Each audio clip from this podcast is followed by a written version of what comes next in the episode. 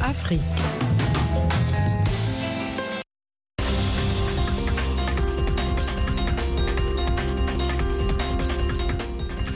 Bonsoir à toutes et à tous. Au micro, Mohamedou Oumfa pour vous présenter le monde aujourd'hui. Édition du mardi 16 janvier 2024. Il est 18h30 en temps universel. Voici le sommaire. Le président sortant des Comores, Azali Assoumani, désigné vainqueur de l'élection présidentielle ce mardi par la commission électorale avec 62,97% des voix. Frontière Rwanda-RDC, Kigali dit avoir tué un soldat congolais et arrêté deux autres. Le secrétaire d'État américain Anthony Blinken et le président rwandais Paul Kagame évoquent la crise dans l'est de la RDC au sommet de Davos. Une quarantaine de migrants tunisiens qui tentaient de rallier clandestinement l'Italie par la mer sont portés disparus depuis cinq jours selon la garde nationale tunisienne. Ici aux États-Unis, Donald Trump écrase la primaire du Parti républicain dans l'Iowa et fait un pas vers la présidentielle de novembre. Ne manquez pas la page spéciale de ce journal consacrée à la Coupe d'Afrique des Nations de football. C'est dans quelques instants avec nos envoyés spéciaux en Côte d'Ivoire, Bagassi Koura et Yakuba Ouedraogo.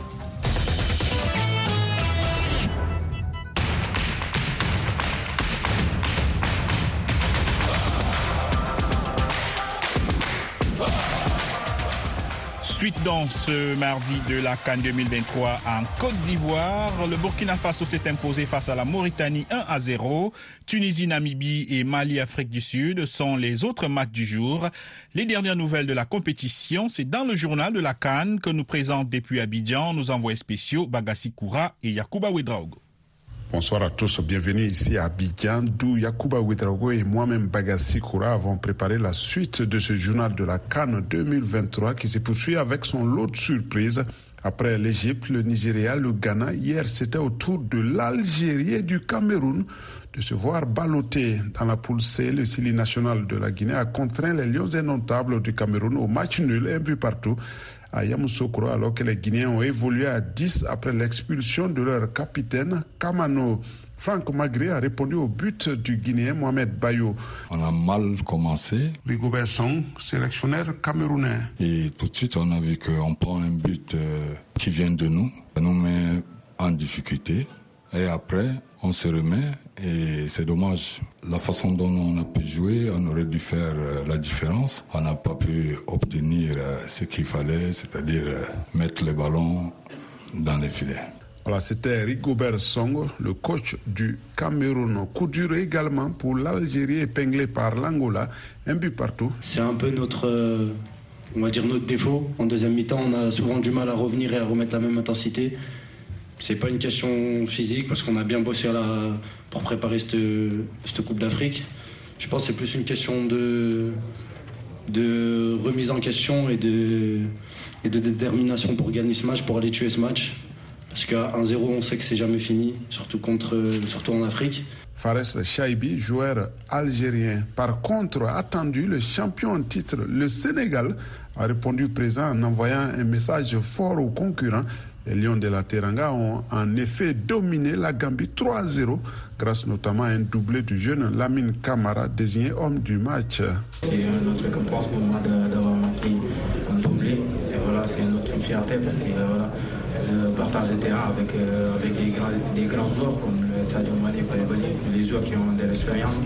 Voilà, ils m'ont aidé à être dans mon match. Lamine Camara, milieu de terrain du Sénégal.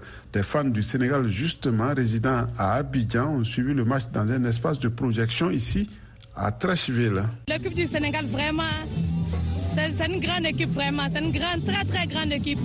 On attend le deuxième match avec le Cameroun. On va taper 3-0 pour ça. La poule qu'on a vue, vraiment, il y a des très, très bonnes équipes. Mais on peut nous-mêmes être devant toujours pour reprendre la coupe encore pour batailler ça au Sénégal. Ils sont bien organisés et ils vont aller loin aussi dans la canne aussi. Ils ont fait une bonne présentation aujourd'hui, on est content d'eux aussi. C'est la raison pour laquelle je suis venu les supporter. Tout va bien se passer. On a déjà reporté la canne là. Ça étonne pas coupe la deuxième fois encore pour partir au Sénégal. Ah, on donne coupe à Macky Sall. Ces supporters des Lions de la Teranga étaient au micro d'Alain Amonti.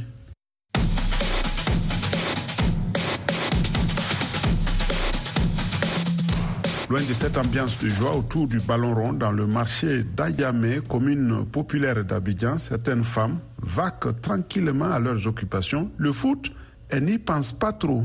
Aïcha demandé elle n'a pas été au stade, elle va nous expliquer pourquoi. C'est à cause des maillots, on a besoin de maillots pour aller. C'est parce que tu n'as pas de maillot que tu n'es pas allé au stade? Parce qu'il n'y a pas le maillot pour partir au stade, parce que c'est trop cher. Merci beaucoup. Aïcha demandé juste à côté d'elle, on a notre maman. Bonjour maman. Bonjour. Comment vous vous appelez? Je m'appelle euh, Amani Aya. Amani Aya, est-ce que vous étiez au stade à l'ouverture de la CAN 2023 Non, je n'ai pas parti aussi parce que moi aussi, je n'ai pas de moyens. Vous n'avez pas l'argent pour payer le ticket? Oui, oui, je n'ai pas l'argent pour payer le ticket, je n'ai pas l'argent pour payer le maillot aussi. Moi-même ici, là, là même, il y a les problèmes. Moi-même, il y a au dehors, avec mon enfant, je dors à la gare. Moi-même, où je suis là, là, je ne sais même pas comment je fais. Donc, je n'ai même pas de moyens, je n'ai même pas quelque chose. Même des fois, même manger, même c'est difficile pour moi. L'autre problème, ça dépasse les ballons. On a Amoin qui est là. Alors, Amoin Bon, on n'a pas les moyens pour, bon, pour payer la, les tricots de eh, Côte d'Ivoire. Bon, si tu n'as pas les moyens, nous, on se débrouille un peu, un peu pour s'occuper de nos enfants. Tu ne peux pas prendre ce petit, petit argent-là pour mettre dans eh, chose, tricot. On te dit 15 000, 20 000, 35 000. Donc, on n'a pas les moyens. Donc, c'est comme si vous ne vous sentez pas concerné par cette canne-là Bon, on se, on se sent concerné, mais puisqu'on n'a pas de moyens, on ne sait pas comment on fait. Voilà, ainsi va le foot, ainsi va la vie au bord de la lagune ébriée. C'est la fin de ce journal de la Cannes. Merci à vous de l'avoir suivi. Bagassi Koura, Yakuba Ouedraogo, Abidjan pour VOA Africa. Merci beaucoup Bagassi Koura et Yakuba Ouedraogo, envoyés spéciaux de VOA Afrique en Côte d'Ivoire. La suite de l'actualité. C'est au Comores. Le président sortant Azali Assoumani a été désigné ce mardi vainqueur de l'élection présidentielle à l'issue du premier tour qui s'est tenu dimanche dans l'archipel de l'océan Indien. L'ancien militaire poutiste a remporté 62,97% des suffrages exprimés, a annoncé dans la soirée la commission électorale. Ces résultats provisoires doivent encore être validés par la Cour suprême. L'opposition a affirmé avoir constaté de nombreuses irrégularités le jour du vote et a dénoncé un bourrage des urnes et des fraudes. Monsieur Assouani, 65 ans, pourrait ainsi rempiler pour un troisième mandat consécutif qui doit le maintenir au pouvoir jusqu'en 2029. L'armée rwandaise a annoncé ce mardi avoir tué un soldat congolais et arrêté deux autres qui avaient, selon elle, franchi la frontière et ouvert le feu. Un incident qui renforce les relations déjà tendues entre les deux pays. John Lyndon. Une source sécuritaire congolaise a confirmé ce bilan, tout en précisant ne pas savoir si ces personnes appartiennent à la milice Wazalendo ou aux forces armées de la République démocratique du Congo. Les trois Congolais sont entrés au Rwanda mardi vers 23h10 GMT depuis les environs de Goma, principale ville de l'Est du pays, affirme l'armée rwandaise dans un communiqué. Un soldat a été abattu alors qu'il tirait sur les patrouilles, a-t-elle ajouté, précisément ne déplorer aucun blessé de son côté. L'Est de la RDC, à la frontière avec le Rwanda, est le théâtre d'affrontements armés opposant l'armée congolaise en coalition avec des milices locales et des sociétés militaires privées étrangères aux rebelles du M23 appuyés par l'armée rwandaise. Après avoir repris les armes fin 2021 et mis en déroute l'armée congolaise, la rébellion s'est emparée de larges pans de territoire de Ruchuru et de Massissi dans le sud du Nord Kivu, renforçant les tensions entre les deux pays. Le secrétaire d'État américain Anthony Blinken a salué ce mardi les efforts du Rwanda en vue de réduire les tensions avec la RDC. Les États-Unis soutiendront la diplomatie régionale pour mettre un terme au conflit dans la région, a promis M. Blinken lors d'une rencontre avec le président rwandais Paul Kagame en marge de la réunion du Forum économique mondial à Davos.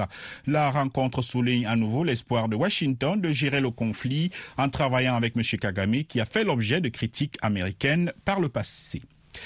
Au Kenya, la justice va poursuivre le pasteur autoproclamé Paul Ntenge Mackenzie pour terrorisme et meurtre. Il est détenu depuis avril dans l'enquête sur la mort de 429 adeptes de sa secte évangélique. Claire Morin-Gibourg. Il existe suffisamment de preuves pour poursuivre 95 suspects, a indiqué ce mardi le procureur. Paul Ntenge Mackenzie et ses co-accusés feront face à 10 chefs d'accusation, dont meurtre, homicide involontaire et terrorisme. Il n'a pas été précisé quand les 95 suspects seront présentés devant un tribunal, mais la justice veut engager des poursuites dans les plus brefs délais. 16 personnes sont accusées d'avoir fait partie d'un groupe d'hommes de main du pasteur chargé de veiller à ce qu'aucun adepte ne rompe le jeûne ou ne s'échappe de la forêt. Les autopsies pratiquées ont révélé que la majorité des victimes sont mortes de faim. Certaines, dont des enfants, ont été étranglées, battues ou étouffées. Les autorités ont été vivement critiquées pour ne pas avoir empêché les agissements du pasteur Mackenzie arrêté à plusieurs reprises pour ses prêches extrêmes. En mars, il avait été libéré sous caution malgré des accusations contre lui après le décès de deux enfants morts de faim sous la garde de leurs parents liés à la secte. Une quarantaine de migrants tunisiens qui tentaient de rallier clandestinement l'Italie par la mer sont portés disparus depuis cinq jours, a annoncé ce mardi la garde nationale tunisienne. Les Tunisiens qui ont pris part à cette opération d'émigration irrégulière étaient partis de la ville de Sfax dans la nuit du 10 au 11 janvier à bord d'une embarcation qui devait les transporter jusqu'aux côtes italiennes, a indiqué la garde nationale dans un communiqué. Elle a ajouté avoir lancé des recherches mobilisant d'importants moyens pour trouver, pour tenter de retrouver les personnes disparues après avoir été alertées par des proches ayant perdu tout contact avec elles. La Tunisie est, avec la Libye, le principal point de départ pour des milliers de migrants qui cherchent à se rendre en Europe. Au moins trois personnes ont été tuées et deux blessées ce mardi dans un attentat suicide près des bureaux euh, du maire de la capitale somalienne Mogadiscio, selon la police et les témoins. L'assaillant, qui a aussi été tué, a fait exploser une bombe devant un restaurant, a précisé la police dans un communiqué.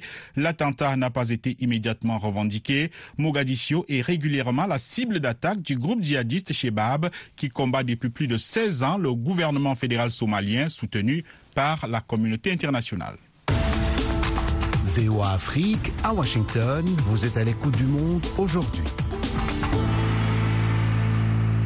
Ici aux États-Unis, l'ancien président Donald Trump a écrasé hier soir dans l'Iowa la première des primaires républicaines, un triomphe qui confirme son emprise sur le parti et lui permet de faire un pas vers un nouveau duel avec son successeur Joe Biden lors de la présidentielle de novembre. Jacques Aristide.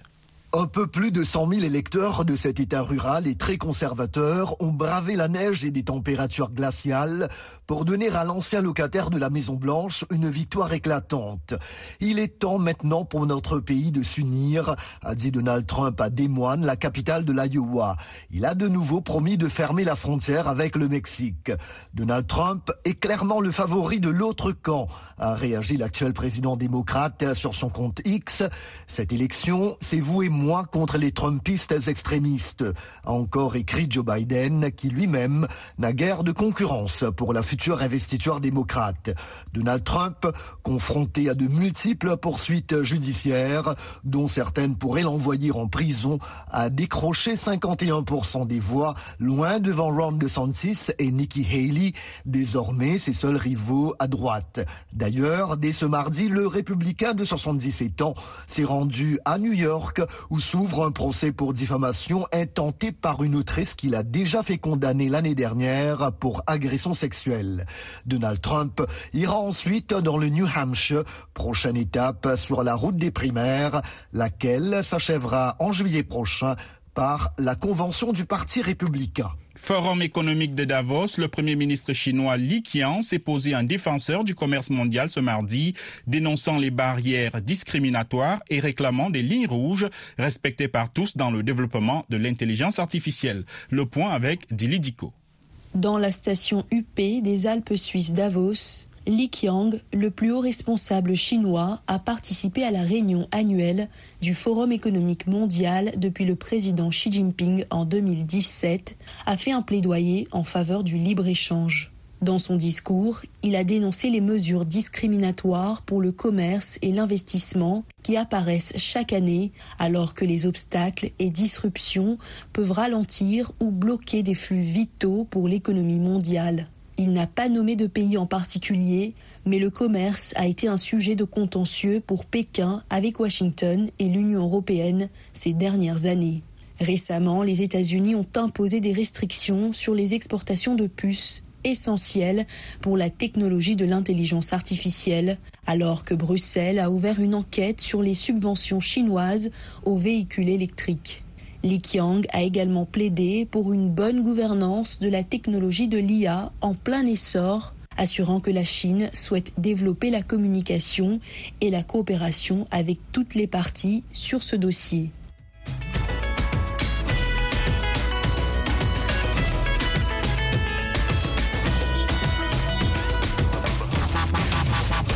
Le Monde aujourd'hui, VOA Afrique.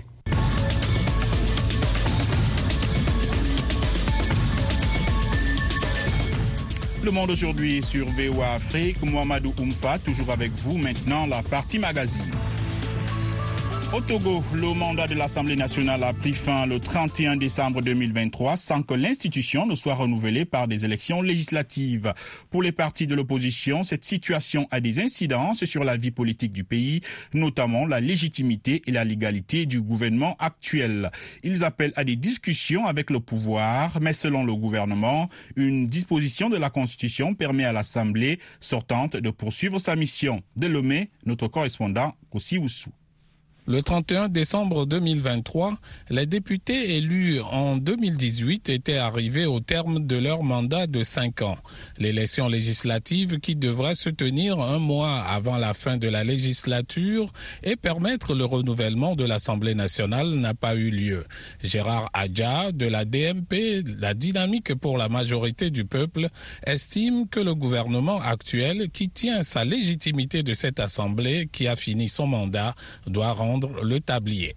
La majorité n'est donnée que par l'Assemblée nationale. Jusqu'au 31 décembre 2023, c'est UNI qui dit avoir la majorité à l'Assemblée. Et donc, on peut nommer le gouvernement d'avenir. Pour ne s'oppose pas. Mais à partir du moment où le 31 décembre, le, le mandat de l'Assemblée est terminé, aucun parti n'a plus de majorité à l'Assemblée. Alors où nous sommes. Donc, on ne peut pas continuer à dire que UNI va continuer à diriger le pays. Ce n'est plus possible. Et donc, du coup, il ne doit plus y avoir un gouvernement lié à un parti politique. Intervenant sur le sujet à l'issue d'un conseil des ministres, Yawa Kuigan, la porte-parole du gouvernement, a indiqué que ce n'est pas la première fois qu'une telle situation prévaut et de surcroît, des dispositions constitutionnelles, notamment l'article 52, existent pour s'en infranchir. C'est pour dire qu'il n'y a rien de nouveau dans cela et il n'y a donc pas de raison de s'inquiéter que quelque chose qui est déjà arrivé et pour lequel le Togo a trouvé les solutions pour que la vie institutionnelle se poursuive de façon harmonieuse produit encore une fois. Disons-nous que nous en avons déjà les ressources. Et la bonne nouvelle à ce chapitre, c'est que l'article 52 de la Constitution de notre pays a pris des dispositions qui font que nous n'aurons jamais de vide. Éric Dupuis de l'ANC, l'Alliance nationale pour le changement, dénonce la lecture biaisée de l'article 52 de la Constitution et fustige la fuite en avant du gouvernement.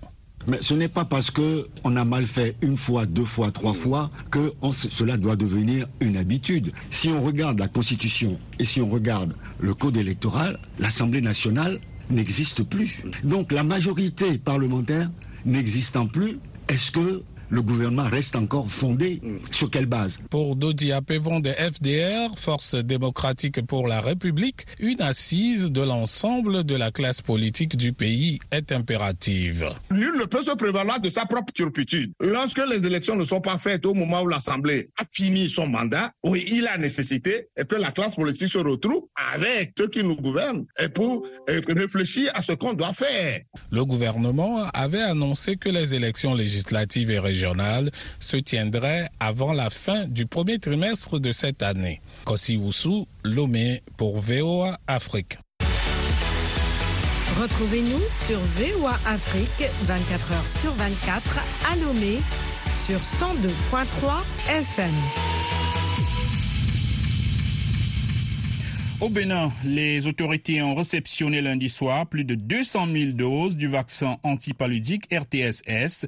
Il est destiné aux enfants de 0 à 2 ans qui sont les plus exposés aux cas graves de paludisme.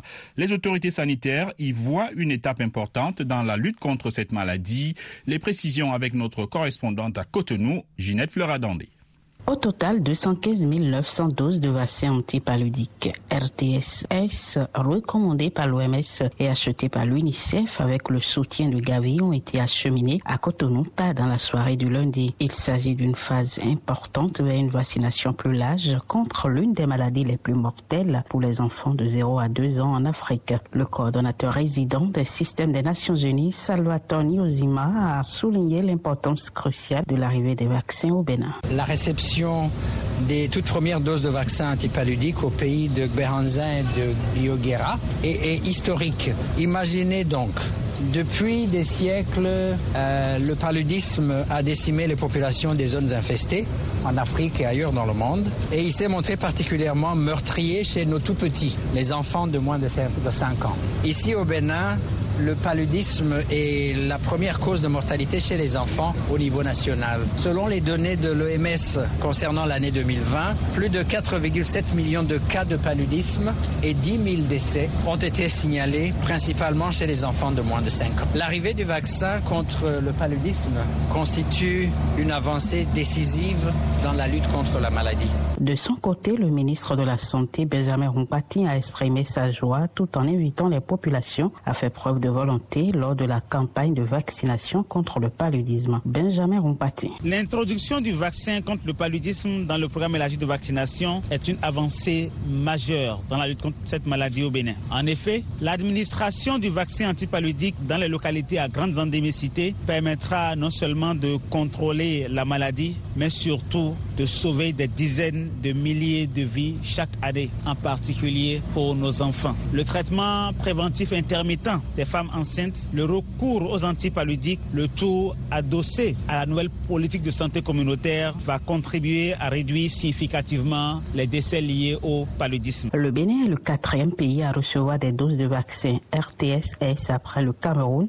la Sierra Leone et le Burkina Faso, marquant ainsi la fin de la phase pilote de la vaccination antipaludique. Cette livraison permettra au Bénin de commencer l'administration du vaccin aux enfants par l'intermédiaire du programme élargi de vaccination, a déclaré Dr Faustin Yao, spécialiste vaccination au bureau UNICEF. Au Bénin, le schéma qui a été adopté est un schéma à quatre doses. La première dose est à six mois, la deuxième dose est à sept mois, la troisième dose est à neuf mois et la dernière, donc la quatrième dose, à 18 mois. Il faudra suffisamment sensibiliser les parents pour la réussite de cette campagne de vaccination vaccination contre le paludisme, car au Bénin, de nombreux parents voient dans les campagnes de vaccination des moyens de réduction de la population africaine. La réticence envers le vaccin contre le coronavirus et le refus de certains parents à vacciner les enfants de moins de 5 ans en sont les preuves. De Cotonou, Ginette Fleur donné pour VOA Afrique.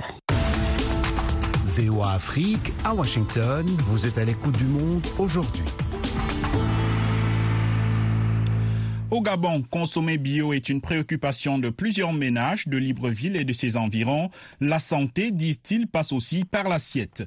Dans la communauté rurale du Cap Estérias, une bourgade située au nord de Libreville, les paysans tiennent depuis près de 20 ans un marché bio. Ils cultivent et vendent les produits locaux selon les principes les plus respectueux de la nature. Notre correspondant à Libreville, Ismaël Ombianzé, s'est rendu au marché du Cap Estérias. Voici son reportage. Situé sur la route du Cap Estérias, à une vingtaine de kilomètres de Libreville, le marché bio, encore appelé le marché de la joie, diffère des autres points de vente du nord de la capitale gabonaise. Ces abris n'ont pour toiture qu'une canopée formée par la strate supérieure de la forêt. C'est un marché que nous avons créé nous-mêmes et ce marché permet à tout le monde d'avoir les choses bio par rapport à Libreville. Au marché de la joie, les produits de la récolte ne parcourent pas de longues distances avant d'arriver sur les étals. Ce matin, Ida, l'une des commerçants du site, fait le point de sa marchandise. Petites aubergines, ça manque parce que on estime que nous ne sommes pas en période de, récolter ces, ces, aubergines. Bon, en ce moment, ce qui abonde ici, c'est par contre les, les, les moyennes aubergines là, l'oseille et d'autres choses comme le maïs, comme vous pouvez le constater. Cependant, produire l'alimentation bio en quantité pour satisfaire la demande locale exige plus de main-d'œuvre, comme nous l'explique Patrick Bonga, fondateur du marché bio du Cap Estérias. Je suis à 51 personnes, des commerçants ici, Ghanéens et Gabonais. Et 50 Gabonais qui font le vin de pomme, diplômés de leur, leurs États Mais ils sont obligés de faire le 20 comme moi-même. Dans les années 1980, cette zone était destinée à être une zone protégée.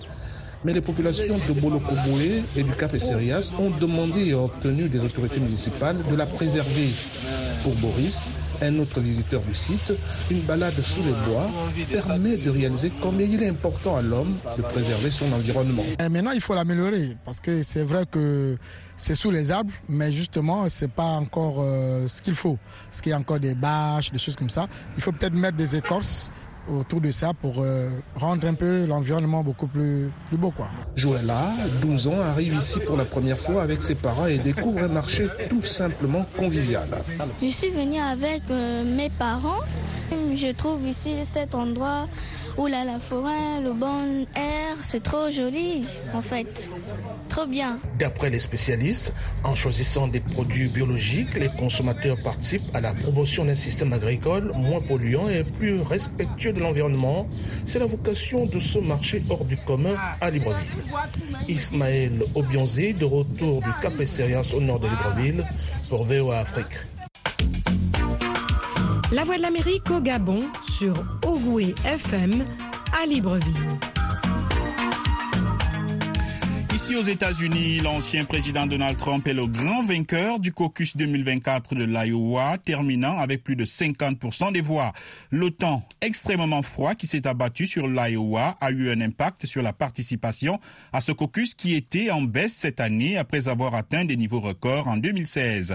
Depuis des moines, le reportage de Ken Farabo, le récit Claire Morin-Gibourg températures glaciales extrêmes n'ont pas dissuadé Sarkamour d'assister en personne à l'un des derniers événements de la campagne 2024 du caucus de l'Iowa pour soutenir l'ancien président Donald Trump.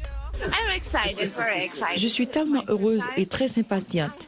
C'est ma première fois. Sarkamour, immigré de la République tchèque, a étudié le processus du caucus pour sa première participation, motivé pour soutenir Trump. J'adore sa politique. Tout allait bien sous l'administration Trump. Il n'y avait pas de guerre. L'économie était super et il n'y avait pas de frontières ouvertes, ce qui me préoccupe beaucoup. Nous voulons remercier les formidables habitants de l'Iowa. Merci. Nous vous aimons tous. La campagne de Trump a résonné auprès des habitants de l'Iowa qui ont bravé le froid et le verglas à travers l'État pour lui offrir une victoire écrasante avec l'une des plus grandes avances sur les autres candidats républicains de l'histoire. C'est un assez bon taux de participation pour moi. Yann Goody a voté sur un site du caucus à l'intérieur du gymnase d'un lycée de la banlieue de Des Moines à Ankeny. Je pense que les gens qui étaient absolument déterminés sont venus ici. Je connais des personnes plus âgées qui ont choisi de ne pas sortir. C'était vraiment glissant. Yann Goody a voté pour le gouverneur de Floride, Ron DeSantis, qui a remporté le décompte global sur ce site. Nous voyons en fonction de nos convictions et je pense que DeSantis a mes valeurs. Et j'apprécie toujours Trump. J'apprécie ce qu'il a fait. J'apprécie la façon dont il l'a fait. J'apprécie qui il était à l'époque. Malheureusement, le chaos le suit. De Santis a devancé l'ancienne ambassadrice des Nations Unies, Nikki Haley, pour prendre la deuxième place dans l'Iowa. L'homme d'affaires Vivek Ramaswamy, qui a terminé quatrième, s'est retiré de la course et soutient désormais Trump. Les démocrates et les républicains participent généralement au caucus de l'Iowa, mais cette année, les démocrates votent par correspondance pour leur candidat préféré, le président sortant Joe Biden, devant remporter ce décompte final. Les démocrates se concentrent sur les primaires de Caroline du Sud en février comme leur premier événement électoral majeur, alors que certains critiques affirment que l'Iowa et le New Hampshire ne sont pas assez diversifiés ou pas assez grands pour jouer un rôle de premier plan au début du processus de nomination. Ce qui n'est pas de l'avis de l'ancien gouverneur républicain de l'Iowa, Terry Branstad. Le système que nous avons, le caucus de l'Iowa, suivi des primaires du New Hampshire, signifie que les personnes participantes à ces deux événements ont leur mot à dire sur le choix de notre futur leader. Après l'Iowa, les yeux sont désormais rivés sur le New Hampshire, un État qui semble avoir de meilleures conditions météorologiques et peut-être un meilleur taux de participation que l'Iowa. L'État organisera ses primaires le 23 janvier. Voilà, c'est la fin de cette édition. Un grand merci à la rédaction et à toute l'équipe de production qui a permis la réalisation de ce journal. Au micro, Mohamedou Oumfa et Siva Le Monde aujourd'hui. Plus d'informations 24 heures sur 24, c'est sur notre site internet voaafrique.com, sans oublier nos différentes plateformes digitales Facebook, YouTube, Twitter et Instagram. Merci de rester à l'écoute des programmes de VOA Afrique. Au revoir.